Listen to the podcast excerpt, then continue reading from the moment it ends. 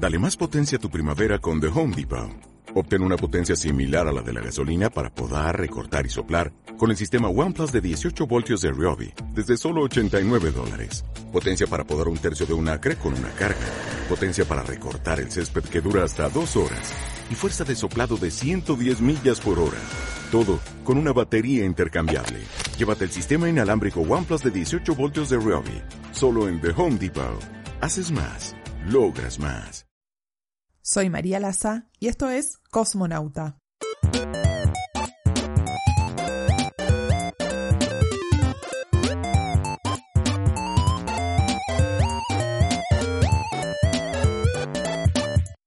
El 3 de noviembre de 1957, a bordo del Sputnik 2, Laika, que en ruso significa ladradora, se convirtió en el primer animal en orbitar la Tierra.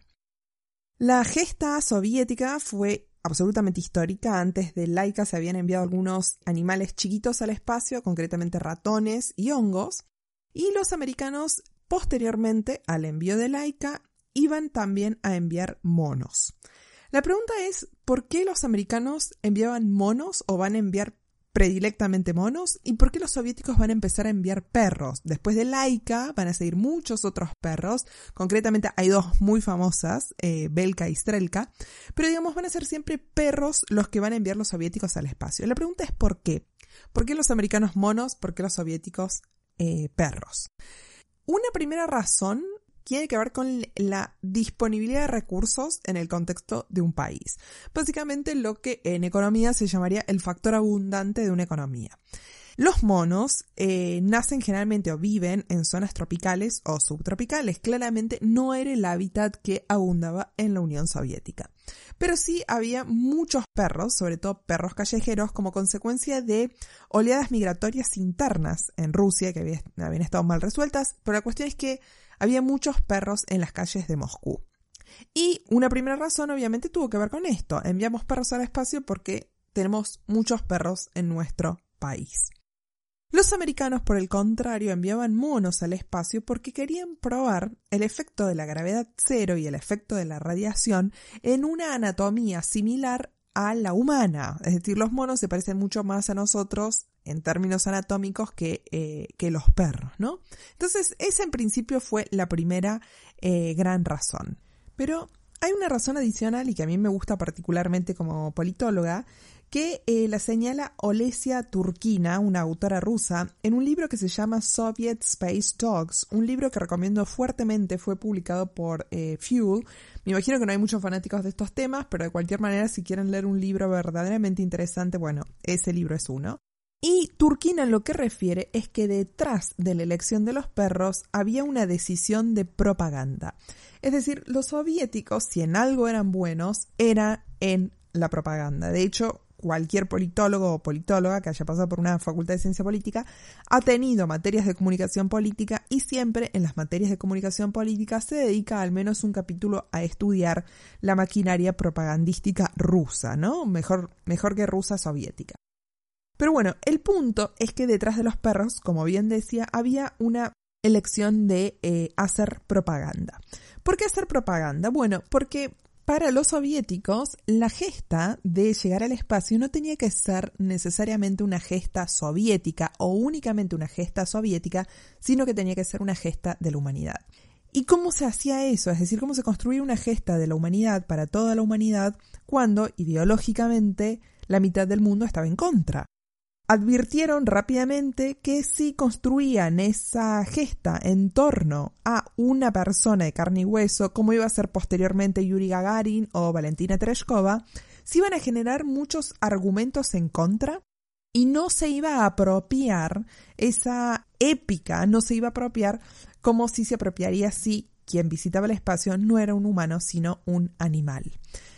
Además, hay un elemento adicional que es que en Occidente el amor por los perros es un amor muy grande. De hecho, muchos de ustedes seguramente tienen perros o perras y los quieren como si fueran hijos o incluso son parte de su familia.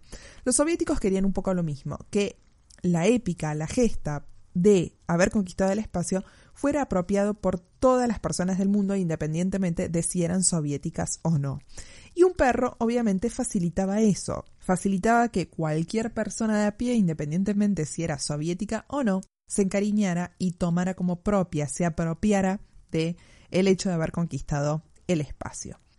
El libro, además eh, de referir esta interesante hipótesis, hace referencia al entrenamiento al que eran sometidos eh, estos perritos, Laika, Belka, Strelka, Pushop, muchos perros que siguieron eh, la, suerte de Laika. Y el entrenamiento era verdaderamente cruel. Es decir, la épica y el aparato de propaganda nunca refirieron a qué eran sometidos los, los perros detrás de escenas, básicamente. Y realmente el entrenamiento era muy cruel. Refiere la autora. Más que perro proletario, perro esclavo. Bueno, la voz que acaban de escuchar es la voz de Martina. Bienvenida Martina al podcast. Va a estar haciendo algún tipo de comentarios. Eh, ¿Y por qué perros, perros esclavos? Y porque no tenían ni voz ni voto y claramente si están siendo sometidos a un entrenamiento de esa naturaleza, es más un mártir del espacio. Sí, bueno, muchos coinciden con eso. De hecho, eh, hay referencias, obviamente esto off the record, la Unión Soviética nunca, eh, nunca oficializó esto que voy a referir ahora, pero hubo muchos eh, científicos que participaron del programa de exploración espacial que a la postre, muchos años después, se terminaron arrepintiendo del tratamiento que le daban a los perros eh, en el programa de exploración espacial. Tú habías hecho referencia a que esto empezó en el 57, ¿no? El 57 se oficializa el lanzamiento del Sputnik 2. El 4 de octubre, es decir, un mes antes del lanzamiento de Laika, se había enviado el Sputnik 1 y el entrenamiento con animales empieza dos o tres años antes. Em, y, ¿sabes? O sea, te cuento básicamente, bueno, le cuento a todos eh, a qué era sometido un perrito habitualmente. Eh, básicamente se les hacían restricciones a su dieta porque se esperaba que en el espacio no tuvieran alimentación, es decir, un humano se puede alimentar, un perro claramente no. Em, los ponían en centrifugadoras mucho tiempo para simular la gravedad cero y para que dieran vueltas como iban a dar vueltas en el espacio. Los sometían a eh, calores intensos y fríos también intensos, porque en el espacio, digamos, cuando la cápsula no está regulada, la cápsula del habitáculo, donde va el astronauta, no está regulado, bueno, se, lo somete a bajas temperaturas y altas temperaturas. De hecho, Laika se sospecha que muere por eso. Eh, Belka y Strelka vuelven con vida, Laika no, lamentablemente pierde su vida en, la, en el espacio. Pero de cualquier manera, o sea, realmente eran súper crueles los entrenamientos y un, poco en línea con lo que decís vos, ¿no? Más que perros proletarios, y ya ahora me voy a referir a eso, eran perros esclavos. Claro, y estamos diciendo que fueron tres décadas antes, bueno, no, dos décadas y media antes de que apareciera Pita y en los 80 pudiera tratar de hacer algún tipo de manifestación o protestar o prevenir incluso eh, este tipo de, no sé, prácticas, vamos a llamarlo. Bueno, trajiste a colación un tema interesante. Eh, bueno, sí, efectivamente, los derechos de los animales, hay organizaciones hoy que los defienden. Claramente no era una opción en 1957, menos en el contexto de la Unión Soviética. Eh, pero... Pita marchando al Kremlin. Pita marchando al Kremlin en medio de la Unión Soviética. ¿Te imaginas en la Plaza Roja, Pira con una... Bueno, no, no sé si quedan vivos, ¿no? Eh, pero, haceme acordar, voy a hacer una nota al pie al final con Pira una referencia a Pira bien interesante. Pero Pira, eh, si querés buscar ahí en la, sigla, así la gente se sabe qué es. Es una sigla en inglés. Eh, pero bueno, ahora podemos rápidamente buscar qué significa en, en español. For ethical Treatment of Animals. Y en español sería Personas para el tratamiento ético de los animales. Bien. Bueno, es una organización eh, que tiene sede en Estados Unidos, que bueno, obviamente boga, ¿no? Por la defensa de los, de los animales. Asumo que claramente lo hubieran hecho por Laika, Belka, Strelka y todos los perritos del, del programa de exploración espacial soviética, eh, soviético, pero claramente no fue el caso para estos pobres perritos en la década del 50 y 60. Eh, Entonces, un elemento adicional, y esto también tiene que ver con la propaganda, es que los soviéticos también hacían gala de que estos perritos fueran perritos de la calle. Eh, y esto está muy vinculado al, em, al ideal soviético de el, la persona que se hace desde abajo, ¿no? Que es un obrero, al igual que el perrito. No eran perros de raza. Hubiera preferido quedarme perro obrero en la calle antes que la centrifugadora. Y el espacio. Bueno, sí, era, era una opción, eh, pero digamos había una intención deliberada. Así como Yuri Gagarin tenía padres campesinos, estos perritos no eran perritos de raza, eran perritos de la calle que podían ser, y esta también era parte de la épica proletaria, que podían ser héroes, aún teniendo orígenes humildes, ¿no? Esta fue la gran narrativa soviética a lo largo de su, de su historia como Estado, ¿no? O sea, el, la idea de que uno desde abajo se podía hacer aunque tuviera un origen humilde o un origen eh, proletario, como fue en el caso de, Yuri Gagarin y lo va a hacer posteriormente Valentina Tereshkova, que es la primera mujer en visitar el espacio. Y en relación a todo esto, eh, que refería bueno, la historia de, de, de Laika, Belka, Strelka y los perros en el espacio, les cuento que en el año 2016, en febrero del 2016, si no estoy mal, eh, visité en Moscú el Memorial de la Cosmonáutica o el Museo Memorial de la Cosmonáutica Rusa, de la Cosmonáutica Rusa. Ah, voy a hacer una referencia también de por qué los soviéticos eh, se llaman cosmonautas y los americanos astronautas. Eh, pero visité el museo y obviamente me esperaba la épica eh, que había engalanado, digamos, no, no, sé qué palabra usar, digamos, porque había precedido a la, al lanzamiento del, del programa Sputnik. No me encontré con nada parecido, de hecho me sorprendió. Eh, no hay ningún tipo de... A ver, vamos a decir la, la verdad. Yo me esperaba merchandising. ¿Tú Yo esperabas un efecto gringo en una sociedad soviética. Claro, exacto, post-soviética, exactamente. O sea, yo me esperaba eh, encontrar mini perritas, eh, me, me, esperaba encontrar pósters de Disney Laika. Soviet. Claro, exactamente, me esperaba encontrar como un Disney Soviet. Bueno, no ocurrió nada de eso, pero sí me encontré con algo que fue como lindo eh, en alguna medida, que son, bueno, no sé si lindo, ¿no? Pero Belka y Strelka, hoy, Laika les comentaba que murió en el, en el espacio, ¿no? Pero Belka y Strelka hoy están embalsamadas en este museo, ahí en Moscú, y las dos están mirando al cielo, las embalsamaron mirando al cielo, ¿no? Eh, al lugar al que pertenecían, a las estrellas, que eran eh, el lugar que habían eh, conquistado. Eh, me pareció muy linda la, la, metáfora, si se quiere, la figura de verlas a las dos mirando al cielo. Romántica, una romántica proletaria. Una, exactamente, sería como una romántica proletaria. Eh, y en el contexto del museo eh, me enteré de una historia bien interesante que me gustó mucho y que la quería compartir también en este podcast. Eh, Strelka, que significa flecha en, en ruso, tuvo seis cachorros con un perro que se llamaba Pushok, que también participó en varias pruebas espaciales, pero nunca viajó al espacio. Digamos, a Pushok lo probaron para, varias, eh, para varios lanzamientos, pero no, no finalmente no, no parte, ¿no? Y en 1961, Nikita Khrushchev, que era el máximo líder de la Unión Soviética en esa época, le regala a Caroline Kennedy, la hija de, de John Fitzgerald Kennedy, le regala una hija de Strelka con Pushok que se llama Pushinka. Se le regala un cachorrito, eh, una cachorrita llamada Pushinka. Eh, Pushinka va a vivir a Washington, se queda viviendo en la Casa Blanca. Dudoso.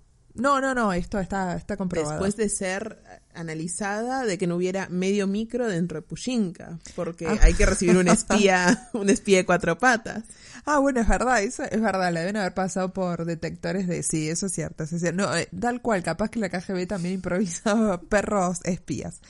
Pero la cuestión es que Pushinka fue a vivir a la Casa Blanca y tuvo hijos con otros perritos americanos, digamos, de eh, Caroline Kennedy. Y hasta el día de hoy no sabemos qué, qué terminó pasando con esos perros, pero claramente hay una descendencia canina con origen épico, ¿no? O sea, de padres que fueron al espacio. Lo que no consiguieron los seres humanos, lo consiguieron los perros. Exactamente, ¿no? Fue, fue, bueno, fue parte de la diplomacia, no sé si llamarle diplomacia canina en plena Guerra Fría. Pero me parece súper interesante la historia y quería compartírselas. Pero bueno, el punto nada, es que me defraudó muchísimo el hecho de haber ido al Museo de la Cosmonáutica en, en la Unión Soviética, no, en la Unión Soviética. Tú no, querías Moscú. mini pushinkas de llavero, mini pushinkas que te pudieran dar eh, de souvenir. Es que era lo mínimo que esperaba, o sea, Tu mentalidad occidental quería mini pushinkas. Sí, no, sí, bueno, eso, eso sí, tal cual. Eso es como muy, muy capitalista en algún punto, ¿no? Como mercantilizar hasta la épica. Bueno, los rusos regalaron la perra, pero no estuvieron regalándole souvenirs de, de los perritos que fueron al espacio. No, eso es cierto, eso es cierto. Pero, a ver, también, a ver, en el Museo de la Cosmonáutica, eh, digamos todo, también hay un segmento eh, dedicado al Apolo 11, al programa americano. eh, y justo cuando yo estaba, visité con mi mamá este museo, y cuando estábamos recorriendo el museo, entra un colegio. A, a visitar el museo. Y se detenían un montón de tiempo en el Sputnik 1, en Belka y Strelka, en la historia de Laika, y al Apolo 11 lo pasaban por un costado, ¿no? Entonces, Bastante que lo tuvieran, bastante que Sí. tuviera un lugar en el museo. Sí, eso es cierto porque he visitado muchísimos, eh, eh, ¿cómo se llaman? Planetarios eh, en Estados Unidos. He visitado muchos y en ninguno se hace referencia a, a la épica soviética. Vamos a decirlo todo. Tú mencionaste que el padre de Pushinka fue sujeto a las prácticas, pero no fue enviado al espacio. Exacto. Y las tres perras que mencionaste que sí fueron al espacio fueron perras, o sea, the future is female. Los rusos lo vieron. Era como priorizaron las que llegaron al entrenamiento exitosamente, perritas. Ah, me encanta. Podemos, podemos cerrar entonces con esa idea, ¿no? El futuro es eh, femenino, el futuro también es de las mujeres. Bueno, en este caso de las eh, perritas, claro, de las hembras. Bueno, pero la cuestión es que me eh, siempre me quedé ahí con la espina de no haberme traído algo relativo a las perritas, a la épica espacial.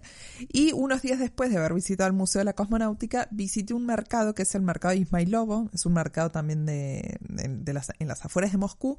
Eh, y ahí sí me encontré con varias cosas, eh, tipo jueguitos de té, juegos de mesa de esa época, obviamente, pósters incluso, que tenían, ¿no? Eh, la, la figura de Laika, de Belka, Strelka y de, bueno, todo el programa espacial canino, ¿no? No hubo una promoción oficial, pero la gente comercializó igual. El espíritu les ganó y vieron jueguitos de, de, no sé, vajilla, tazas de té. Al final el pueblo se las apropió. Exactamente, exactamente. Misión cumplida para la propaganda. Misión cumplida para la propaganda y hasta, bueno, no, no necesariamente haciendo referencia a Belka, Laika, Strelka, pero hoy piensen cómo se llama la vacuna eh, en el contexto del COVID que eh, promocionó Rusia, ¿no? O sea, que, que le dio Rusia al mundo, se llamó Sputnik. Igual que el programa espacial que eh, llevó a estas perritas al espacio, ¿no? Eh, mi sueño sería que alguna vacuna se llame Laika, ¿no? O sea, que, qué genial ponerse la vacuna De las que volvieron, de las que sobrevivieron. No, bueno, sí, Que se llame, que se llame de las que están vivas, por favor. Sí, mejor. Bueno, la vacuna Belka o Strelka, eso sería mejor. Bueno, eh, pero entonces eh, aquí creo que tiene una historia interesante de qué es lo que termina ocurriendo con eh, los animales y la historia de exploración espacial. Me parece que no es una historia muy eh, difundida y a mí me interesa mucho que se difunda y se conozca porque amo la exploración espacial, pero también porque amo a nuestros amigos de cuatro patas, que son eh, los perros. Creo que hasta aquí llegamos. Martina, ¿tenés algo más para agregar? ¿Estamos? Creo que es un capítulo dedicado a Rufo. Sí, al gran Rufo. Rufo era mi perro, eh, murió en septiembre del año pasado y bueno, sigue Sigue presente en las estrellas. exactamente en las estrellas. Y no hablo más porque me emociona. Pero bueno, hasta aquí llegamos. Eh, muchas gracias por estar del otro lado. Muchas gracias Martina por haber hecho esos comentarios y excelentes voces en, en off. Eh, mi nombre es María Laza y esto fue Cosmonauta.